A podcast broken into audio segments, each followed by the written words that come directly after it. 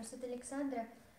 Милость, объясните, пожалуйста, роль гуру и старших как гуртатвы. Раньше я думал, что достаточно получать наставления старших, служить под их руководством, ведь цель – преданное служение. Старшие дают рекомендацию, получается, за неофита на месте курируют выполнение служения, помогают. А какова роль гуру? Старшие – это наместники гуру? Это ускоряет процесс, потому что с духовным учителем, как правило, редкие встречи наши дни. Много учеников, и гуру как проповедник живет. И редко мы видим гуру. Я видел гуру раньше раз в год, когда я приезжал в Майяпур, скажем, или он приезжал в Россию на фестиваль. Раз в год, раз в полгода, самое частое. Сейчас тоже, если я езжу в Индию два раза в год, то два раза в году я вижу духовного учителя. Еще раньше мы видели гуру, не видели 10 лет духовного учителя, уже получившие посвящение преданные 10 лет не видели духовного учителя.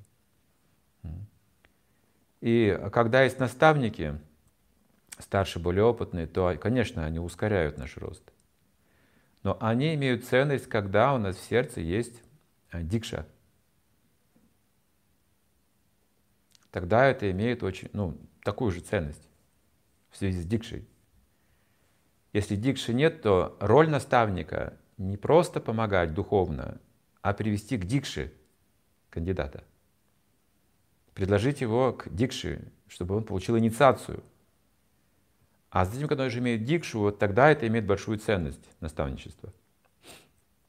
Без дикши вряд ли это ну, осуществимо, просто наставничество. То есть Пропада, он говорил о сознании Кришны, когда приехал в Америку, он говорил о философии, о Бхагавадгите, о воспевании святого имени, они воспевали. Но без дикши они не могли понять так глубоко то, что говорил Прабхупада. Пропада их привел Дикши. Он был как наставник сначала, а потом стал Дикша-гуру для них. Он, естественно, стал Дикша-гуру, потому что он и есть наставник. Дикша дается, чтобы услышать наставление сердцем. Не просто разумом, не просто логически осмыслить.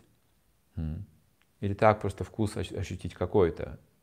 А чтобы это вошло в сердце. То есть дикша означает, что это нас отрежет, не просто украсит нашу жизнь, знаете, Э, Бхагавадгита, Святое Имя, как наркоманы первые думали. Это еще кайфа добавит нам к наркотикам. ЛСД плюс еще Хари Кришна, о, это улет полный. Нет, дикш означает, что наркотики выбросьте теперь. В сердце вошло, выбрасывайте наркотики. Все мирское. И вот тогда мы слышим, о чем речь идет. Без противоречий, без конфликта слышим. Поэтому дикша это начало духовной жизни. Так Прабхупада пишет в «Нектаре наставлений». Первое, с чего начинается духовная жизнь, с посвящения духовным учителям. И затем наставники, они курируют и очень большую ценность. Эм, вот это наставничество, это огромная ценность. Когда уже есть дикша, это ускоряет и как бы стабилизирует нашу практику, наш ум. Потому что гуру чаще всего не сможет личное внимание уделить каждому ученику столько, сколько он бы желал, допустим. Поэтому наставники имеют огромную роль в этом служении. Но не забывайте, что это ценно к присутствию дикши. Особенно ценно присутствие дикши.